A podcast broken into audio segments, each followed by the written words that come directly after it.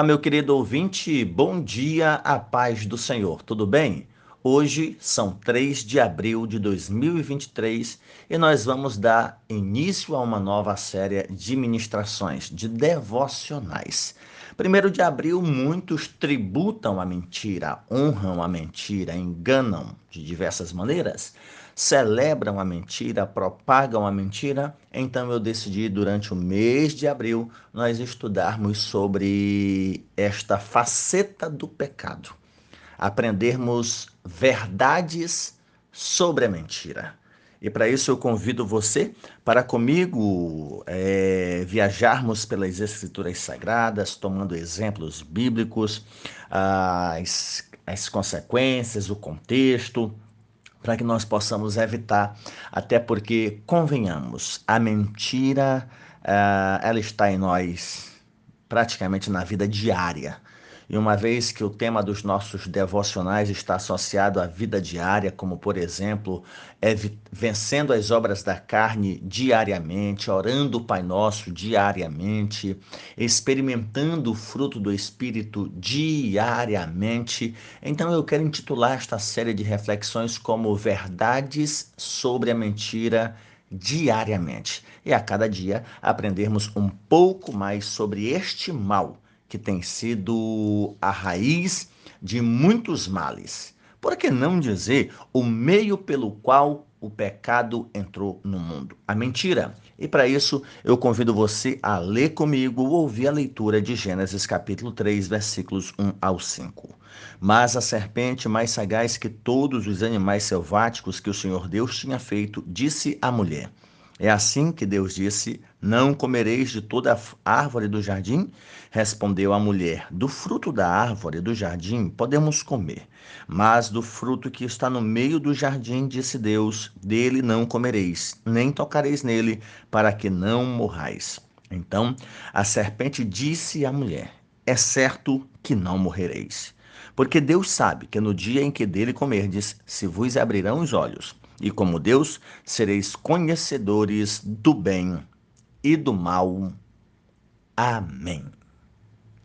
Poderia tomar como base da nossa meditação apenas o versículo de número 4, quando a serpente afirma: É certo que não morrereis. É certo que não morrereis. Onde está a verdade? Quem estava mentindo? Deus ou o diabo? Perceba que este é o cenário que proporciona a resposta para esta pergunta. Quando nós pensamos na tentação no Éden, devemos levar em consideração quem estava mentindo. Deus disse: vocês vão morrer. O diabo disse: é certo que vocês não vão morrer. Existem as deduções Existe aí frutos da imaginação, e quando se observa que é fruto da imaginação, não implica necessariamente em heresia quando se faz determinada analogia. Mas uma vez que o texto pontua que a serpente mais sagaz que todos os animais, e aqui nós temos a sagacidade da serpente animal, que é uma sagacidade boa. Inclusive, o próprio Jesus orienta que sejamos prudentes, e essa sagacidade, essa prudência. Prudentes como as serpentes. Mas a, e a sagacidade da serpente animal, ela foi dada por Deus. O texto do versículo 1 vai dizer: a serpente mais sagaz que todos os animais selváticos que o Senhor Deus tinha feito. Então, foi Deus quem criou a serpente animal, foi Deus quem fez o animal serpente. Deus havia criado, Deus também criou essa serpente que era o animal selvático. E é dito que ela era mais sagaz do que todos os outros que o Senhor tinha feito, ou seja, sua sagacidade, portanto, era resultado da criação divina. Por um lado, não havia nenhum problema no fato de esse animal ser sagaz, porque o termo ah, aqui para sagaz pode ser uma conotação positiva, como prudência. Se você observar Provérbios 15, versículo 5, diz assim: O insensato despreza a instrução de seu pai, mas o que atende à repreensão consegue a prudência. Sagacidade Embora o termo sagacidade tenha sido visto praticamente de forma negativa por este episódio, mas tudo bem. Uma coisa é a sagacidade da serpente animal, coisa dada por Deus. Porém, existe a serpente espiritual, que é Satanás, que é sagaz para o mal, e ela fez uso de quê? De um animal sagaz. Ela se aproveitou de algo bom que Deus havia feito. É claro que quando você imagina em serpente, já vem aí uma imagem negativa, né? Mas Tente não pensar com a, com a mentalidade humana caída, degenerada como nós. Imagine Éden perfeito, onde o pecado ainda não havia lugar. Tá lá o animal, serpente, a mulher conversava, de, de, pelo menos dialogou. Pelo menos não vamos entrar no mérito de, de, de ela não ter estranhado a serpente falar, mas não havia medo como há hoje, como resultado da inimizade entre a mulher e a, e, e a serpente. Mas pense na serpente animal como obra de Deus, algo bom que Deus havia criado. Satanás se apodera de um animal sagaz. Aí nós temos a sagacidade da serpente, da antiga serpente, de Satanás, do diabo, que se aproveita de um animal criado de forma boa, cuja, cuja característica é a sagacidade. E Satanás, na sua sagacidade maligna, tenta Eva. E dentro desta sagacidade, aí é que vem a questão analógica, né, ou dedutiva. Alguns entendem que para que ele convencesse Eva para poder dizer é certo que vocês não vão morrer, é como se Satanás estivesse ali dando uma prova e possivelmente, como fruto da sua sagacidade maligna, ele pudesse estar ali pegando um fruto e comendo, mastigando e nada acontecendo, ao ponto da mulher olhar e dizer: é verdade, não morre. E é claro que eu estou faz, falando isso a partir da ideia de sagacidade, sorrateiro, traiçoeiro, enganador, tudo associado à sagacidade da serpente diabo, da serpente espiritual. Entende? Ah, mas a Bíblia não diz que a serpente comeu. É verdade, a Bíblia não diz, razão pela qual eu falei que é uma observação dedutiva, é apenas uma analogia, partindo da ideia da sagacidade da serpente espiritual que faz todo o possível, inclusive se disfarçar de anjo de luz para poder enganar. Então, o que é comer um fruto proibido em relação a se se vestir de anjo de luz para enganar os homens. Nós estamos falando de sagacidade, malignidade. Então, a sagacidade da serpente espiritual, a partir da sua afirmação, é certo que vocês não vão morrer, e é uma mentira, no entanto, ela fala essa mentira com propriedade, tanta propriedade que parece ser verdade. E aí lança dúvida sobre os nossos pais. É verdade que a Bíblia diz que todos pecaram como também que o diabo é o pai da mentira. E sendo assim, em algum momento da vida nós já fizemos a vontade do diabo, já mentimos. E se olharmos, talvez façamos isso todos os dias, todas as vezes quando nós mentimos. Então, à luz do que nós temos percebido, já através de texto escrito, principalmente compartilhado com os nossos ouvintes, existem algumas verdades sobre a mentira aqui. A primeira é que Satanás mente ao fazer uma pergunta. Ela diz: É verdade que Deus disse: Não comam do fruto de nenhuma árvore do jardim? Perceba a sagacidade. É verdade que Deus disse: Não comam do fruto de nenhuma árvore do jardim? Essa pergunta acaba sendo uma acusação contra Deus e a resposta de Eva é de defesa. Não, não, Deus não disse isso, não. Não foi assim que Deus disse. Então, tanto Satanás como Eva sabiam que não foi isso que o Senhor havia falado, mas essa pergunta levou Eva à confusão, isso levou à, à dúvida, ao ponto dela responder e, na sua resposta, ela acrescentar aquilo que Deus não, não havia colocado.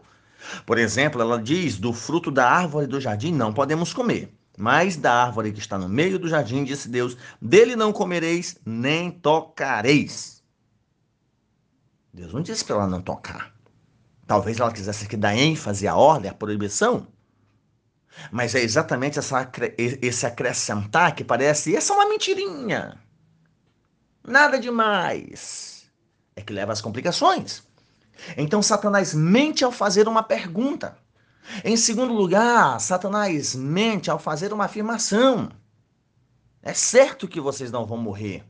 Satanás fala com aparente propriedade, dando a entender que Deus estava escondendo algo que não queria que os humanos tivessem conhecimento. Isso despertou curiosidade. Que história é essa que eu não vou morrer? Eles estavam insatisfeitos com tanta coisa que tinham para comer? E aí nós temos as raízes do pecado de Adão e Eva: insatisfação, cobiça, inveja pelo que eram e queriam ser algo a mais.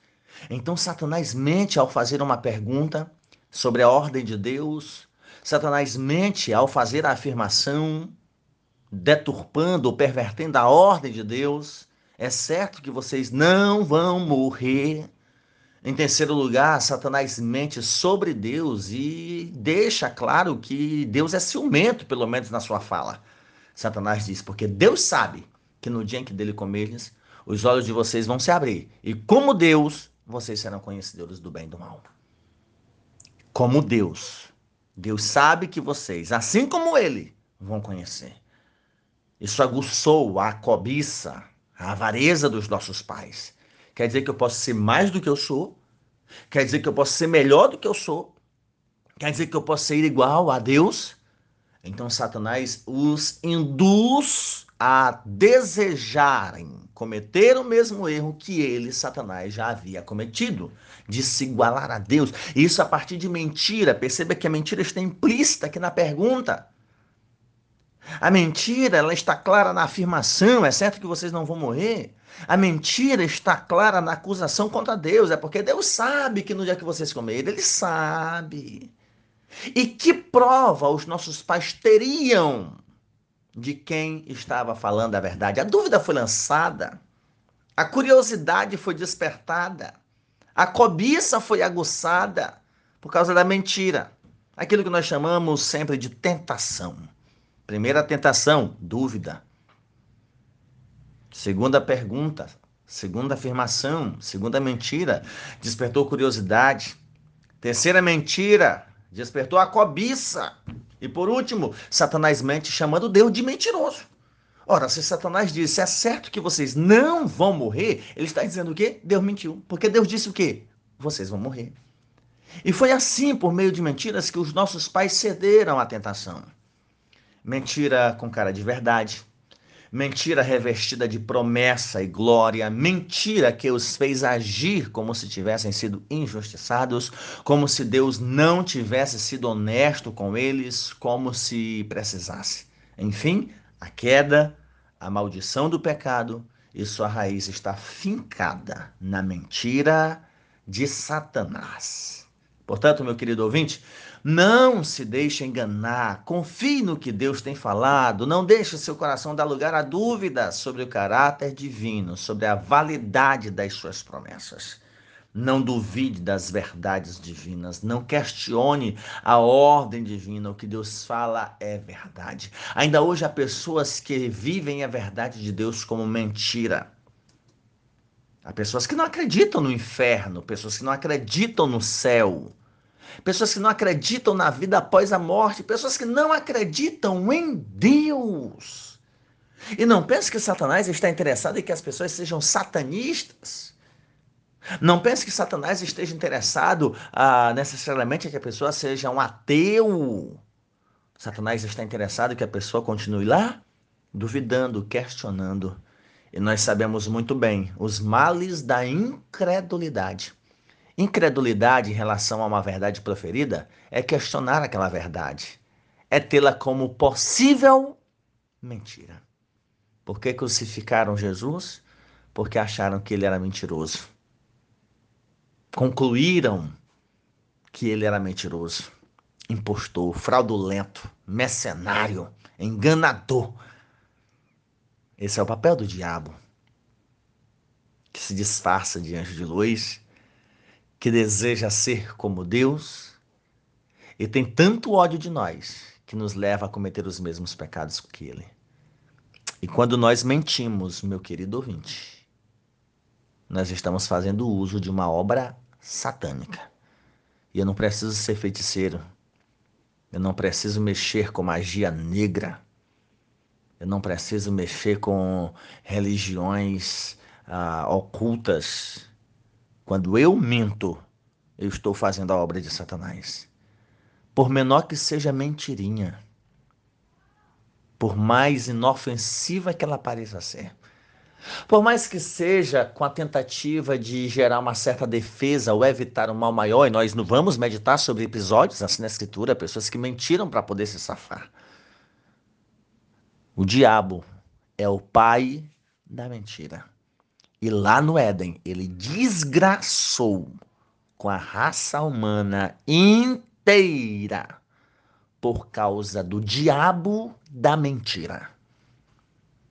Que Deus nos guarde, preserve o nosso coração e nos impeça de cair nos enganos de Satanás. Você pode dizer amém? Deus, nós oramos a Ti e te damos graças. E pedimos ao Senhor que nos socorra da tentação. Pedimos ao Senhor que nos ajude a vencer o maligno. Que nos ajude a não cairmos nos enganos da serpente Dá-nos a tua paz, dá-nos a tua graça, dá-nos a tua fortaleza. Faça-nos viver para a tua glória, em espírito e em verdade, no nome de Jesus. Amém. Esta é a primeira ministração sobre mentira, meu querido ouvinte. Então convide pessoas para participar dessa jornada conosco durante todo o mês de abril. Ministrações diárias, devocionais, para que nós possamos crescer e aprender um pouco mais sobre as verdades de Deus e desta feita a verdade sobre a mentira. Compartilhe o link do nosso grupo de recepção aí das nossas ministrações para que mais pessoas sejam abençoadas. Compartilhe também o link do Spotify. Enfim, são muitas as formas que você pode compartilhar, divulgar a nossa programação. Que a paz do Senhor esteja sobre a tua vida. Um forte abraço do teu amigo Pastor Jarber.